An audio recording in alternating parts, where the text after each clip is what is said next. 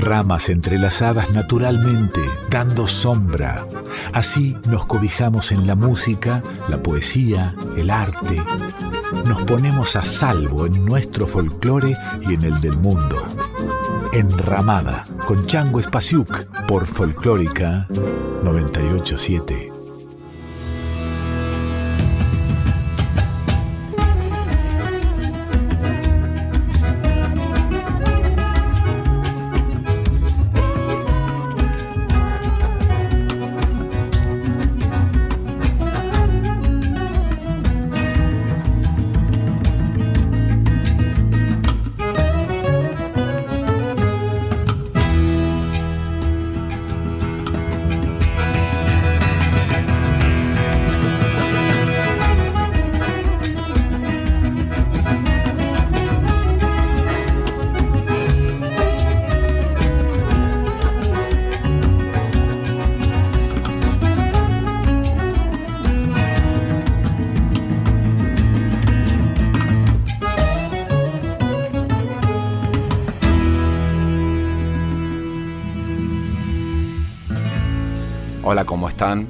En Nacional Folclórica. Yo soy Chango Spasiuk.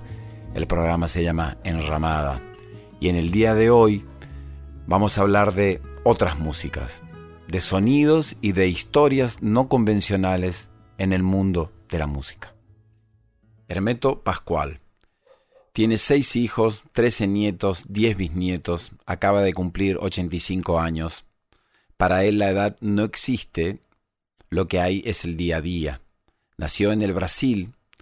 Por la noche, cuando era niño, la única luz que tenía era la de la luna y de las estrellas. Nació albino, no ve demasiado bien. Al no poder trabajar con su padre en el campo, se quedaba bajo un árbol o encima de la carreta, se cuidaba del sol y afinaba el oído para escuchar todo lo que estaba a su alcance. Recuerda todo lo que sonaba las mujeres lavando la ropa, la gente que arriaba el ganado. El pequeño Hermeto se fabricaba flautas de madera con su navaja, tocaba entonces para los pájaros y los sapos, al parecer con gran aceptación. Con diez años agarró un acordeón, con catorce ya se presentó en la radio con su hermano José y con Sibuca. Al vino los tres. El piano lo tuvo que aprender por su cuenta y la teoría la estudió de forma autodidacta pasada los 40 para poder dejar su música escrita en el papel. Se sabe que en las escuelas se transmiten conocimientos, pero no enseñan a sentir. Lo dijo Hermeto Pascual a los alumnos de música de una escuela en Berkeley, Estados Unidos. Es capaz de crear música y elaborarla con cualquier tipo de instrumento. Y si no los tiene, los crea con botellas de vidrio, con teteras llenas de agua, con juguetes de niños. Miles Davis le llamaba Crazy Albino, dice que hasta ha boxeado con Miles Davis en su casa.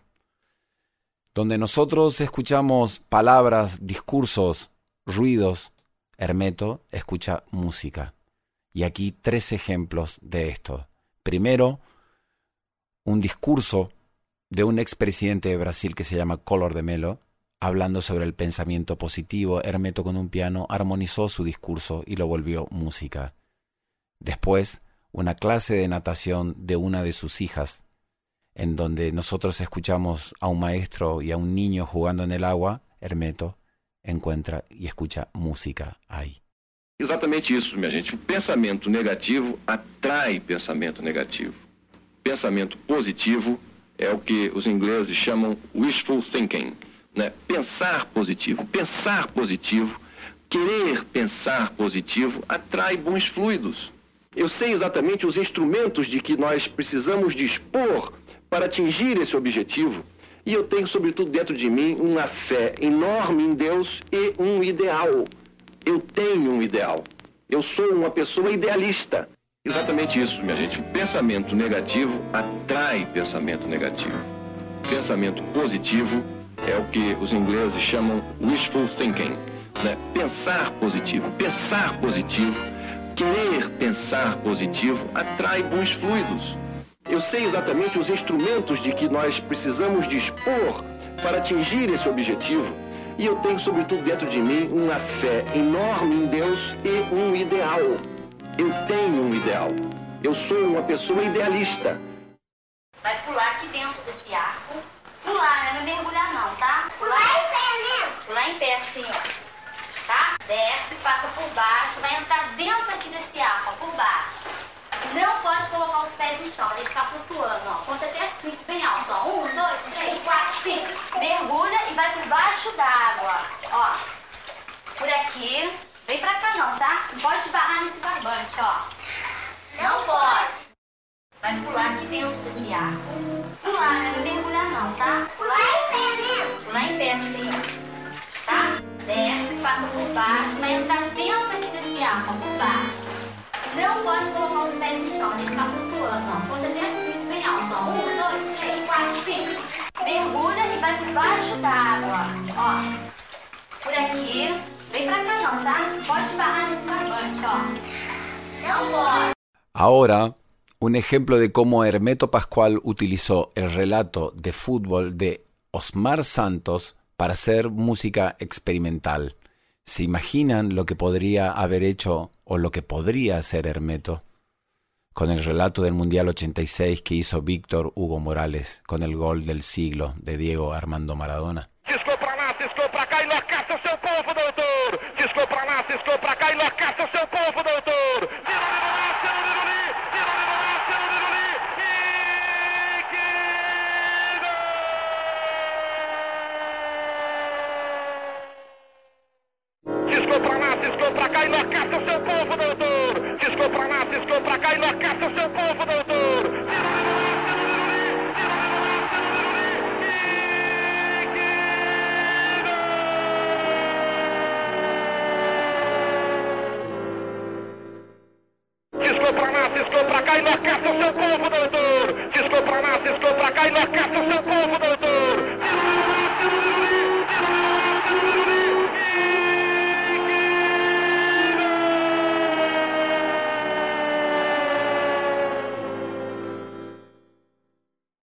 Leyenda de Domingo Sombrío, Glomi Sunday. Hay una música escrita por un pianista húngaro llamado Rezo Ceres, que la compuso en 1933. Y esta canción está rodeada de mitos y de leyendas y fue muy versionada por muchísimos artistas alrededor de todo el mundo, desde Billie Holiday, Kronos Quartet, Björk. Dicen que fue prohibida por las radios porque cuando la gente escuchaba esta canción se suicidaba. Algunos desmienten esta leyenda, pero hay muchas radios, entre ellas la BBC de Londres, la prohibió durante décadas. Yo no sabía nada de esta canción. Un sello alemán hace unos años atrás me escribió para ver si me animaba a hacer una versión instrumental y ahí me enteré que tiene múltiples versiones a lo largo de todo el mundo.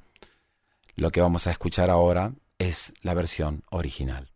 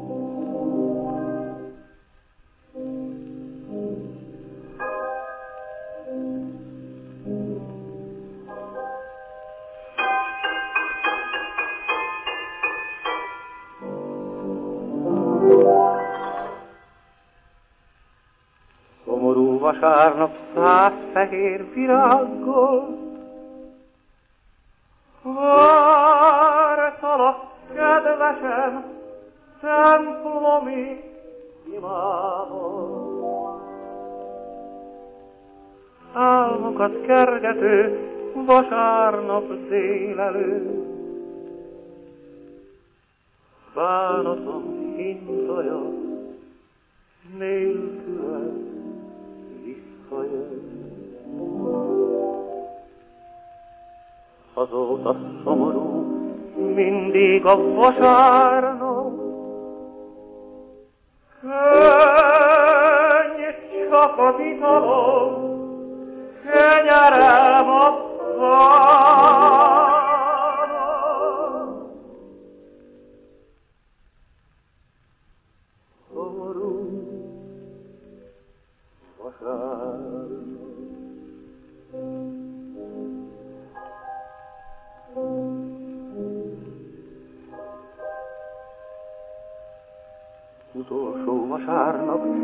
kedvesem, gyere! Hap is lesz koporsó, ravatolják le. Akkor is virág vár, virág és koporsó. Virágos fákon útam utolsó. Nyitva lesz szemem, hogy még egyszer lássalak. Ne félj a szememtől, holtan is hallgat.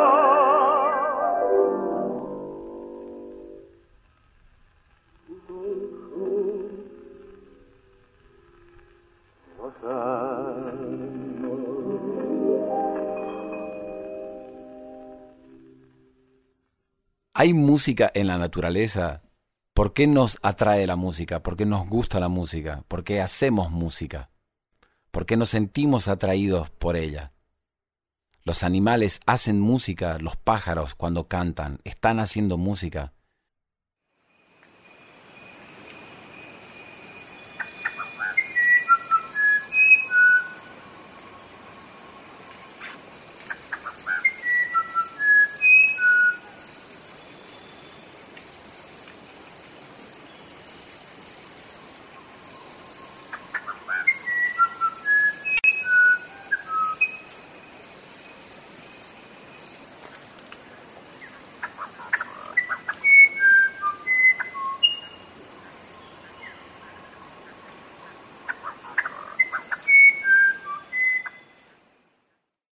Escuchamos recién al huirapurú, un pájaro de la cuenca amazónica.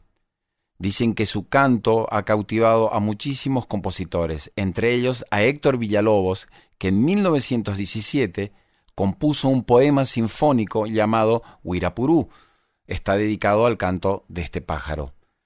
En un principio quería poner un tramo de este poema sinfónico, pero después haciendo algunas pruebas, se me ocurrió superponer un tramo de la obra junto con el canto del pájaro. Y el resultado me llamó muchísimo la atención y lo quiero compartir con ustedes. Me parece bellísimo. El pájaro canta con la misma afinación de las flautas y suena perfecto. A mí me ha encantado mucho hacer este experimento y lo quería compartir con ustedes.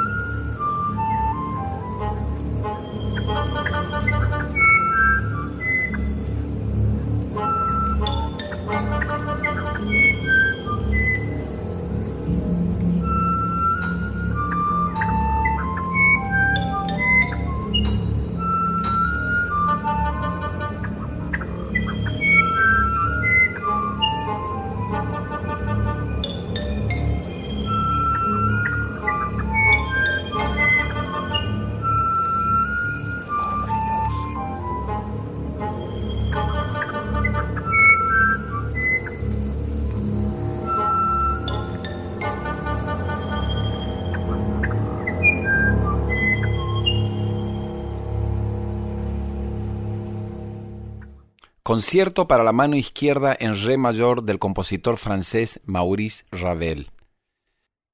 Fue compuesto para un pianista austríaco llamado Paul Wittgenstein que nació en 1887, pianista muy conocido que llegó a tocar junto a Mahler, a Brahms y a Richard Strauss. Wittgenstein hizo su debut como pianista en 1913 y pese a su gran éxito, fue llamado a las armas al año siguiente porque empezó la Primera Guerra Mundial. En un asalto ruso en Polonia, fue herido de gravedad, motivo por el cual le tuvieron que amputar su mano derecha. Este lamentable suceso sumió a Wittgenstein en una gran agonía y en una gran depresión. Una vez concluida la guerra, tomó la decisión de reagrupar todas sus fuerzas y empezó a estudiar nuevamente el instrumento, y esto le valió el reconocimiento y el respeto de todos los compositores de la época, Prokofiev, Smith, Hindemith, Richard Strauss, todos compusieron obras para él. Pero la obra más famosa fue la que compuso Maurice Ravel en 1929. Es un concierto en donde toda la obra del piano está interpretada con una sola mano. Lo que vamos a escuchar es un fragmento de este concierto interpretado por la Orquesta Nacional de Lyon, Emmanuel Clivain como director y Hussein Sermet como intérprete. Maurice Ravel, el compositor, concierto para la mano izquierda en re mayor.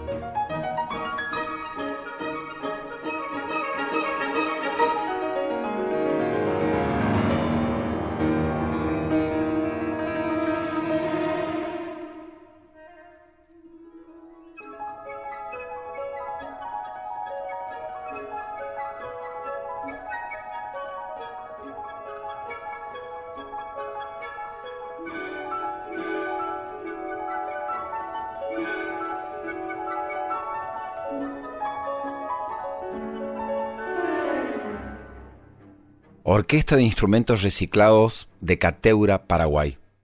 Esta es una agrupación que está conformada por jóvenes y niños de la comunidad Cateura Asunción del Paraguay, así como algunos jóvenes de otras comunidades cercanas, interesados en vivir una experiencia de conformar una orquesta.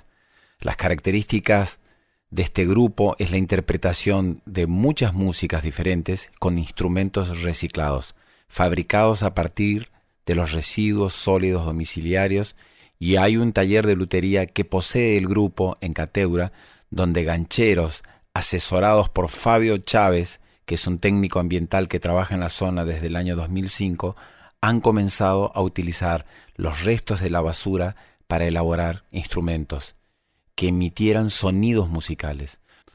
Los instrumentos que tocan los miembros de esta orquesta imitan a violines, a violas, chelos, contrabajos, guitarras, flautas, saxofones o instrumentos de percusión, y todos están construidos con basura. Mi nombre es Ada Maribel Ríos Bogado, tengo 13 años y toco el violín. Me llamo Juan Manuel Chávez, más conocido como Baby, tengo 19 años y toco el cello.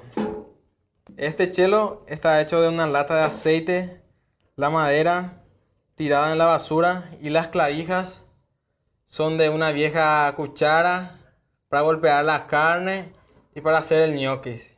Y suena así.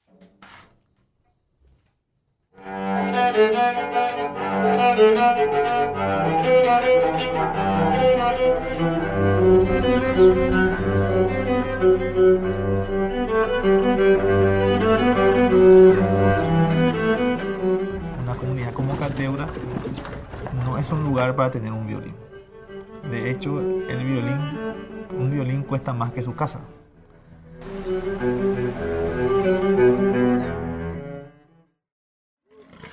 La familia que acá vive recicla todo lo que hay en la basura y se vende. No pensaba antes que yo voy a hacer ese instrumento.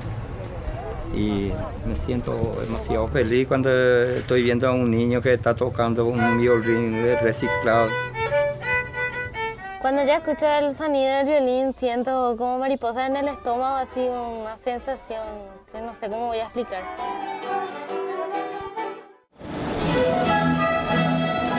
Bueno, la orquesta de instrumentos reciclados es una orquesta que toca instrumentos hechos con la basura.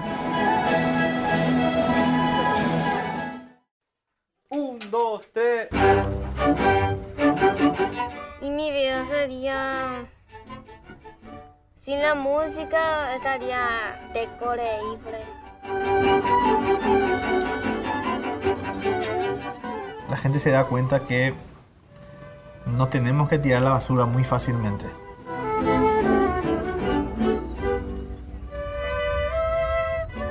Y no tenemos que desechar a las personas muy fácilmente.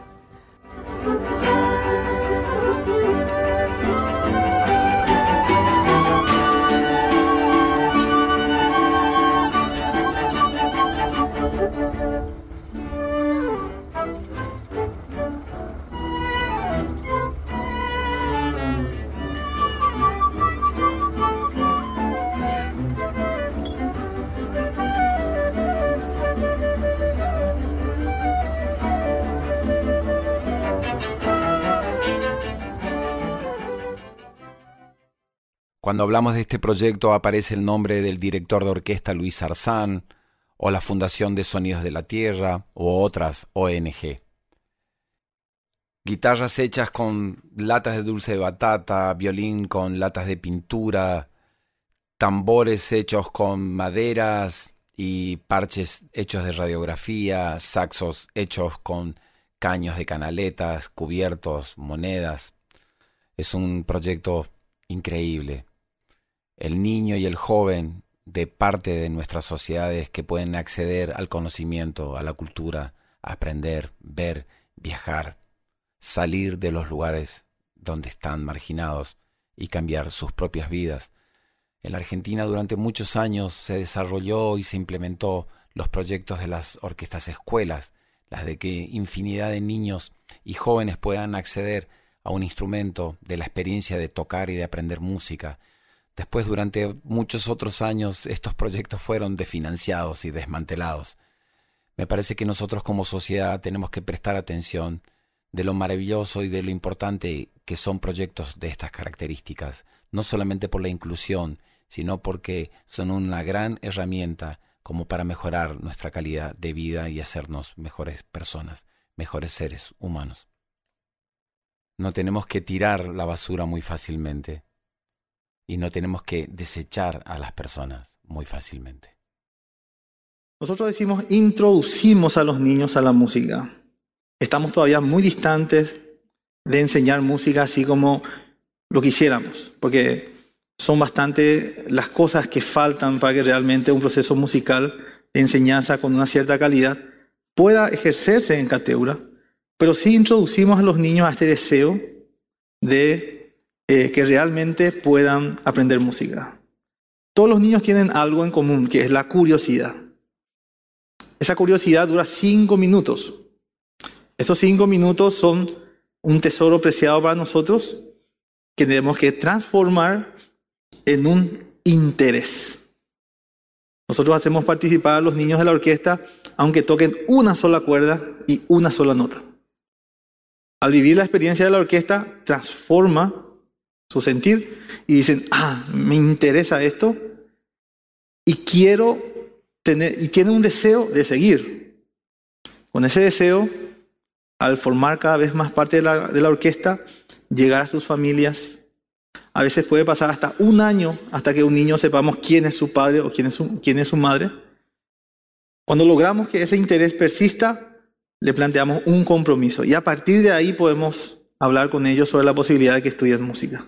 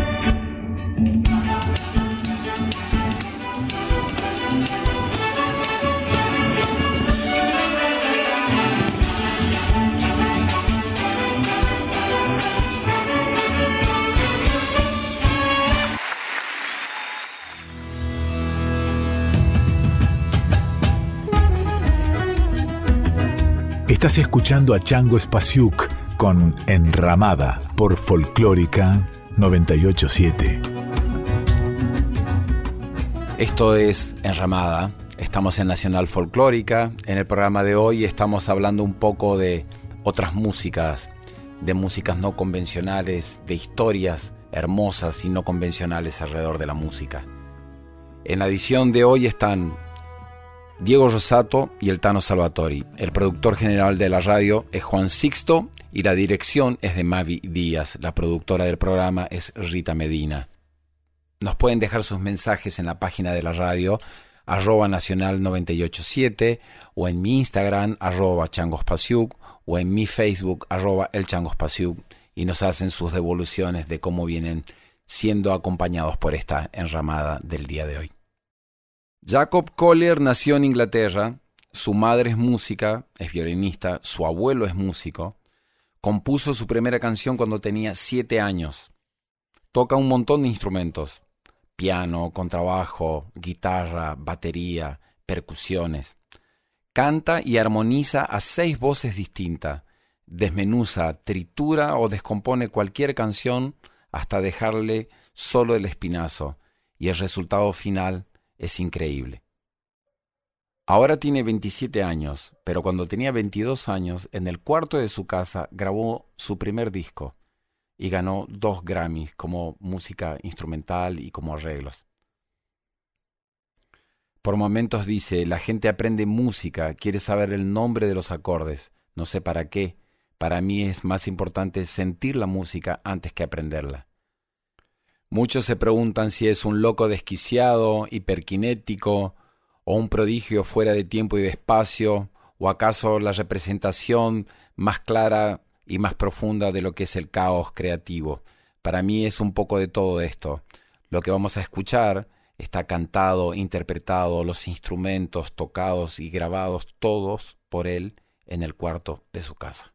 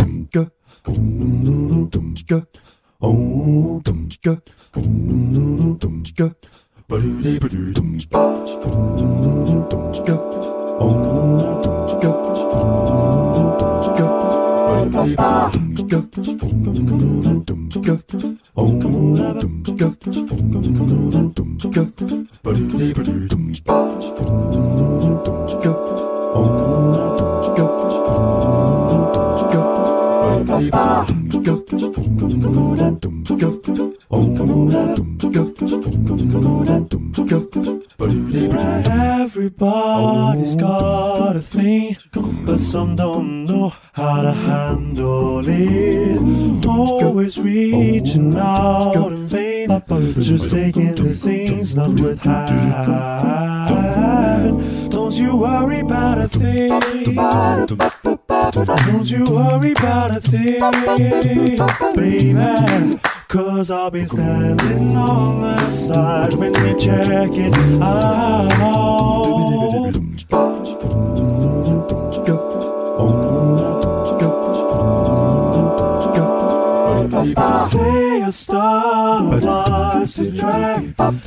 that you must go But I Just don't you feel too bad When you get fooled by smiling faces Don't you worry about a thing. Don't you worry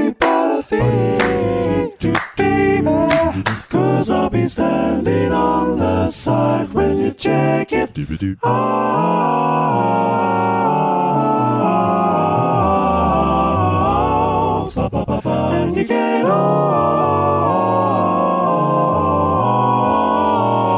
your trip. Don't you worry about a thing.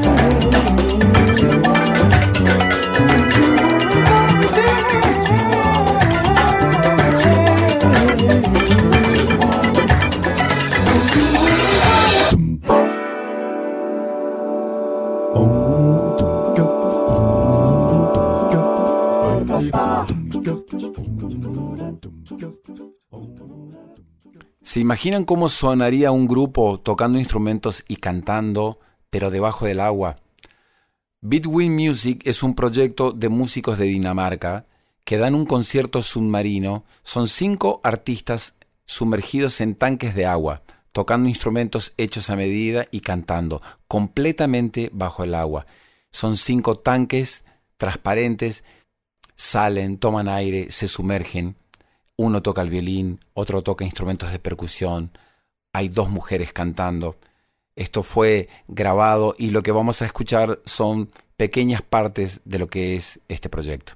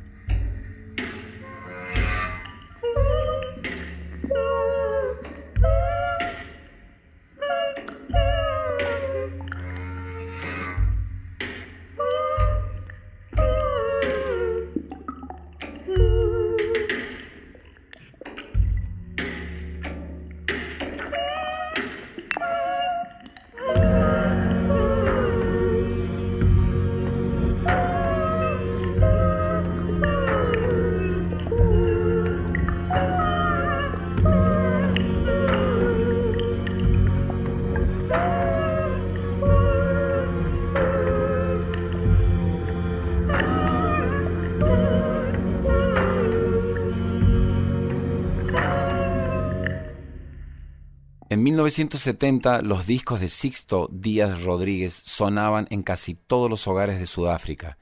Su figura era un mito. Nada se sabía de él, incluso se pensaba que estaba muerto. Lejos de eso, estaba trabajando en una obra en construcción en Estados Unidos. Lo que pasó es que tardó casi 30 años en enterarse de que del otro lado del mundo su nombre era tan conocido como el de John Lennon o el de Bob Dylan. Nació en 1942 en Detroit, en Estados Unidos. Sus padres eran inmigrantes mexicanos y le pusieron el nombre de Sixto por ser el sexto hijo. Sus canciones hablan sobre la desigualdad y la lucha de la población negra y el coraje de muchas personas que intentan sobrevivir en una ciudad. Grabó muy pocos discos que fueron un fracaso absoluto en Estados Unidos. Y el artista no tardó en alejarse de lo que más le gustaba hacer. Al menos eso se creía porque sus canciones llegaron a Sudáfrica y Sixto Rodríguez se convirtió en un símbolo de la música de culto. Por supuesto que estamos hablando de una época en la cual no existía ni Internet ni las redes sociales. No se sabe muy bien cómo llegaron sus canciones en Sudáfrica, pero fueron pasando de personas en personas, de boca en boca, y Sixto Rodríguez se convirtió en un mito. Sus canciones no estaban reproducidas en las estaciones de radio, solo algunas emisoras piratas, pero las letras eran tan fuertes y tan claras con respecto a la lucha social que se convirtieron en la bandera de la protesta por los jóvenes sudafricanos que se levantaban en contra de la opresión y la segregación racial impuestas por el régimen, lo que se llamó el apartheid. Todos en Sudáfrica se hacían las mismas preguntas. ¿Quién es Sixto Rodríguez? ¿Dónde vive? ¿Qué está haciendo? Pasaron años, décadas, sin que nadie pudiera responder estas preguntas. Al no saber nada de él, se pensaba que se había muerto, que había desaparecido, y su imagen se iba convirtiendo cada vez en un mito más grande. Pero la realidad estaba muy lejos de todo esto. Golpeado por el fracaso de sus primeros discos, Sixto se dedicó a la crianza de sus hijos, a estudiar, trabajar en una estación de servicio, en la construcción. Jamás se hubiese imaginado que era el líder de masas en Sudáfrica no tenía ni siquiera copia de sus discos. Dos fanáticos del músico de origen latino se pusieron en serie campaña para dar con su paradero, y a mediados de los años 90 empezaron una búsqueda. Esta búsqueda dio origen a una película llamada Searching for Sugar Man, en busca del hombre dulce. Esta se convirtió en una película que ganó un premio Oscar en el año 2012 como el mejor documental de música. Esta búsqueda tardó seis años desde que comenzaron a investigar cómo podrían encontrarlo a Sixto Rodríguez. Quienes lo buscaron durante seis años, lo único que querían saber dónde nació, dónde grabó estas canciones, si quedaba alguien que lo hubiese conocido, hasta que se pusieron en contacto con Eva, una de sus hijas, y ella les dice en una conversación telefónica, ¿En serio quieren conocer la historia de mi padre?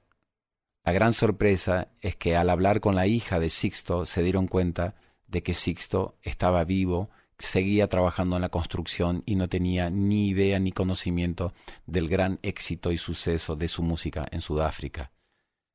En 1998 fui invitado a realizar una serie de conciertos.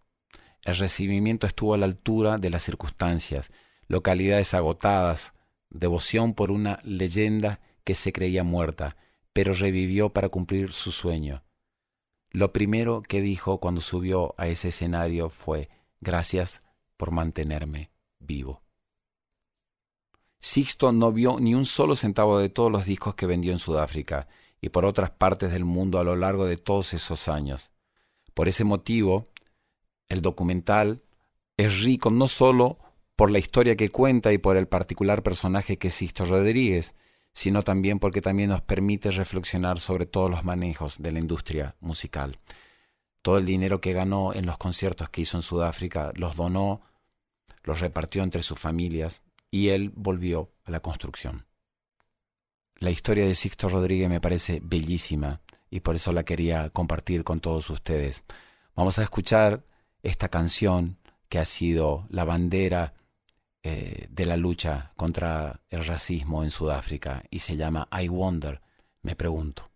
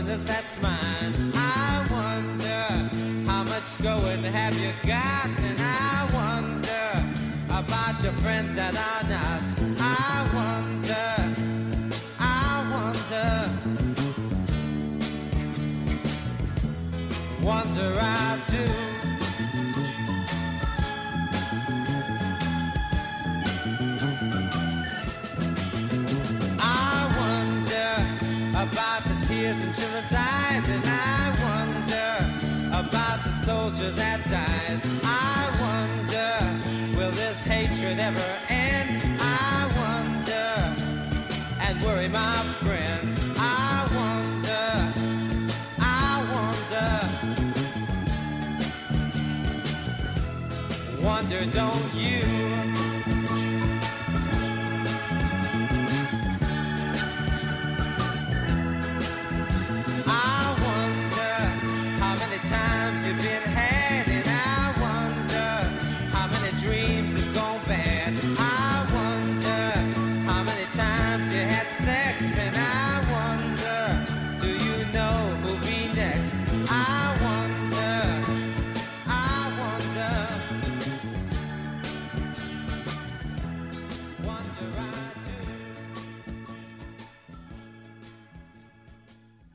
Esto es Enramada. El programa de hoy pasamos por otras músicas, situaciones, historias en donde la música se nos presenta de una manera diferente o poco habitual. Bobby McFerrin es un cantante y un director de orquesta. Nació en Estados Unidos en 1950. Es muy conocido en todo el mundo por lo que hace con su voz, por los conciertos que da, por los discos que ha grabado. Nos visitó en Buenos Aires muchas veces. Es muy bello verlo en vivo. Una silla, un vaso de agua, está solito y es increíble cómo con su voz llena todo el escenario. Elegí para despedirnos con Bobby McFerrin cantando, usando su voz como si fuese un instrumento. En el piano, Chick Corea interpretan en vivo en un concierto Spine. Un abrazo enorme para todos.